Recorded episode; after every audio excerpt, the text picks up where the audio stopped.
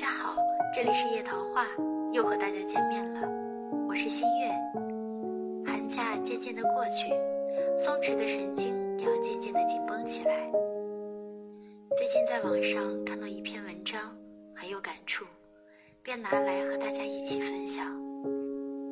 希望这篇文章可以让你相信爱情，相信生活，只要勇敢的向前走，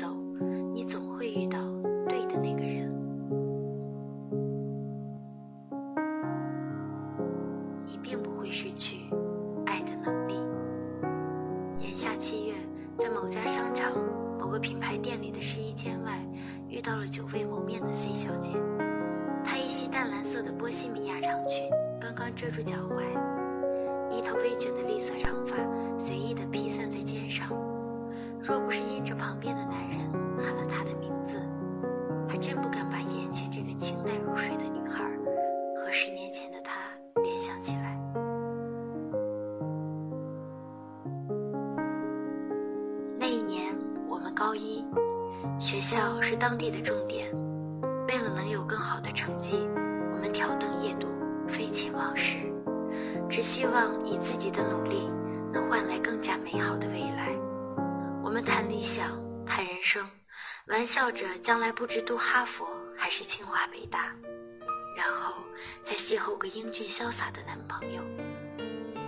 可是 C 小姐的人生，从那个夏日的傍晚便开始偏离了我们预想的正轨。那天上完了晚自习，做完了作业，C 小姐便离开了学校，却不想在回家的必经之路上遇到了意图劫色的小混混。几个年龄不大、染着各种颜色头发的男青年，不怀好意的把她围了个严实。C 小姐后来回忆起来的时候说：“那像偶像剧一样的情节，就真实的发生在身上。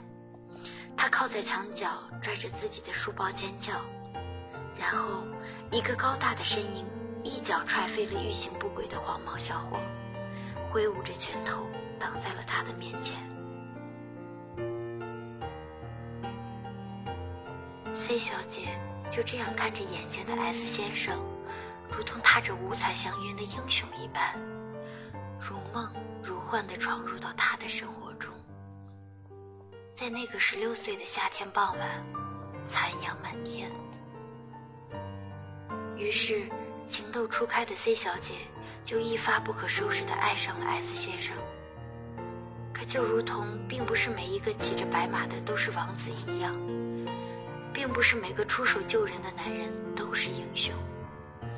S 先生并不是我们认为的维护正义的王子，而是一个高中就辍学、混迹于台球厅、网吧、夜店的浪子。他那时之所以出手救 C 小姐，不过是欠脚输了钱，没有地方发泄。可这场不大不小的乌龙，却几乎改变了 C 小姐的一生。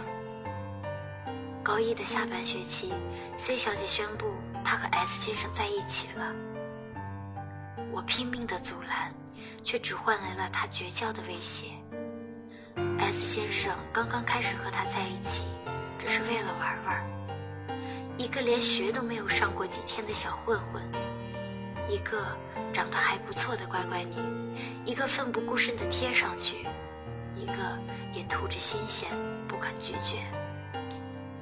他带着他以女朋友的身份去台球厅见他那帮所谓的兄弟，他带着她在街头吃烤串儿、喝啤酒，他带着她走进了一个他从不曾见过的世界。可是渐渐的，他发现，这个心心念念喜欢他的姑娘，和他以前接触过的那些女孩都不一样。他牵着她手的时候，她的脸会涨得像个熟透的西红柿。他会给她买好吃的早餐，再加一杯咖啡，还托朋友的哥哥帮他找一份稳定的工作。S 先生开始有意无意地躲着她。他是进入社会早，他也确实没有做过正经的事儿，但不得不说，他还是个很善良的人。面对这样的 C 小姐，我想那时的 S 先生或许内心是极度害怕的吧。他看见他拿着一落千丈的成绩单，暗自流泪。原来晶莹剔透的像块璞玉一般的少女，却渐渐学会了喝酒、脏话。S 先生内心焦灼着，怕一不小心就毁了她。两人交往一年后，S 先生提出了分手，C 小姐重重地打了 S 先生一巴掌，却在一周后搬进了他租的地下室。学校和家里都炸开了锅。可 C 小姐却心如磐石般坚定地爱着这个甚至连底细都不清楚的男人。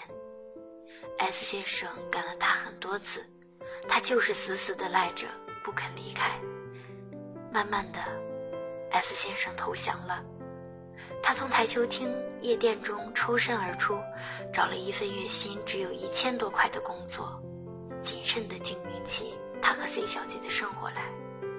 他还把不大的小屋又添了一张床，只为了能尽可能的保护 C 小姐。那时候看起来不可理喻的爱情，在十年后想起来，却是那样的美好。那样的生活并没有持续多久，C 小姐的母亲带着几个人砸开了 S 先生的门锁，取回了女儿的行李。整个暑假。把 C 小姐锁在了家里。等到有一天终于开学，她重新被放出来以后，却发现 S 先生早已退了房子，不知所踪。C 小姐找遍了 S 先生常去的地方，费了九牛二虎之力才知道，他被自己的母亲羞辱一通之后，只身去了南方的一个小城。高三那年。C 小姐放弃了高考，一张火车票，一个背包，就远走他乡。找到 S 先生的时候已经是傍晚，阴冷潮湿的雾气中，C 小姐哈着双手站在她打工的小超市外面，路灯昏黄一片。她说那时候可真冷，可是心里却一点后悔都没有。S 先生推开门，紧紧地把她搂在怀里。一个大男生却在那天傍晚哭成了个泪人。此后生活平淡也美好，他们一起打工，一起赚钱，一起憧憬未来可以衣锦还乡。S 先生每天想的就是如何赚更多的钱，有一天能体体面面地带着 C 小姐回家，面对自己未来的丈母娘。他租了更好的房子，他换了新的家具，他还找了更多份的兼职。可是再多的努力，似乎也无法弥补心中对 C 小姐的愧疚。C 小姐后来跟我说，S 先生总是感觉配不上她。可后来人长大后才意识到，可能再也没有哪个男人能如同他那样掏心掏肺的爱她。高三那年，我们纷纷等来了录取通知书，可独自在小城的出租房里准备早餐的 C 小姐，却等来了警察的通知。S 先生在前夜的一场赛车事故中跌落山道，当场死亡。原来他一直瞒着 C 小姐，偷偷的在晚上参加摩托车的飙车比赛，赚取奖金。他还以为。是熬夜加班，却不知新房子、新家具，还有他的新衣服，都是他用一次次搏命换来的。我不知道 S 先生走后，C 小姐是怎样熬过来的，只是在第二年听说她拎着行李回了家，重新复读，然后以高分考取了一所不错的大学，然后又继续出国深造。后来辗转中联系到他，谈起那段没有了 S 先生的可怕日子。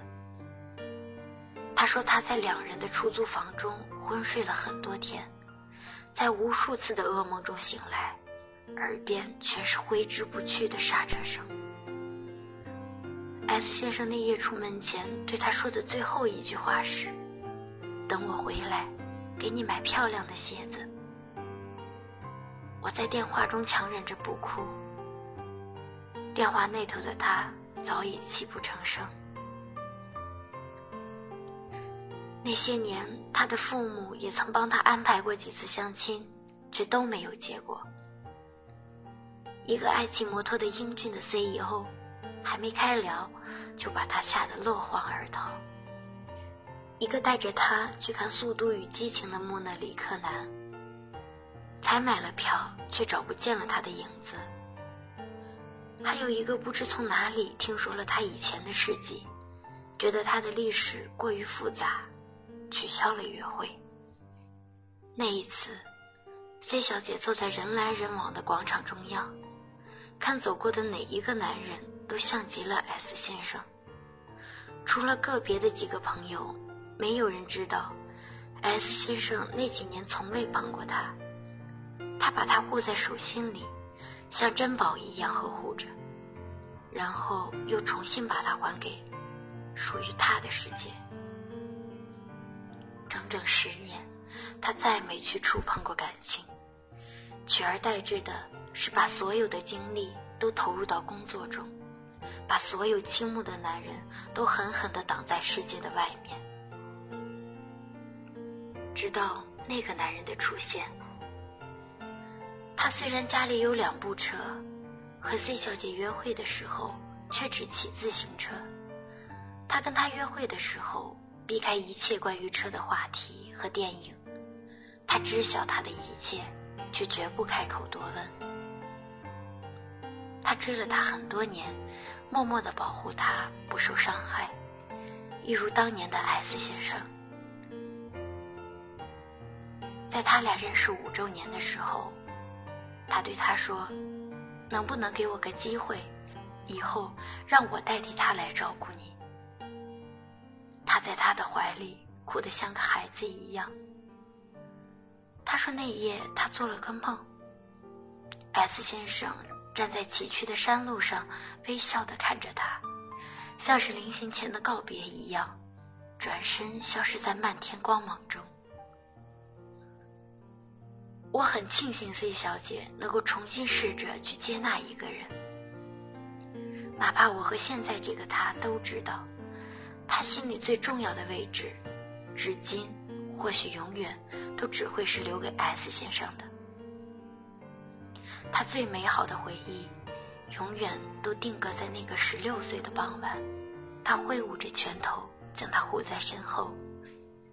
一眼万年，红尘万丈。有人总觉得。开始一段新的感情是对过去的背叛，于是他们守着那些回忆，把自己深深的埋在苦痛之中，无法自拔。哪怕是一丁点儿的幸福，都觉得是对过去的愧疚。可那绝不是深爱你的人的本意。他们陪你走过最难的时光，他们带你走进崭新的世界，他们希望的就是你能幸福。即使那幸福，或许不是由他们亲自来实现，或许情伤难愈，或许旧爱难忘，但我们终究不能停留在原地，还有无数的风景在前方等着我们，等我们在漫长的时间中再创造一个个新的故事。爱情与生活皆是如此，挫折和打击无处不在。过去的已经过去，而我们还需要继续向前走，让自己过得更幸福。或许这也是当初那个爱你如宝的人所期盼的。最后的最后，你才会懂得，你并不是失去了爱的能力，你只是还没遇到下一个对的人而已。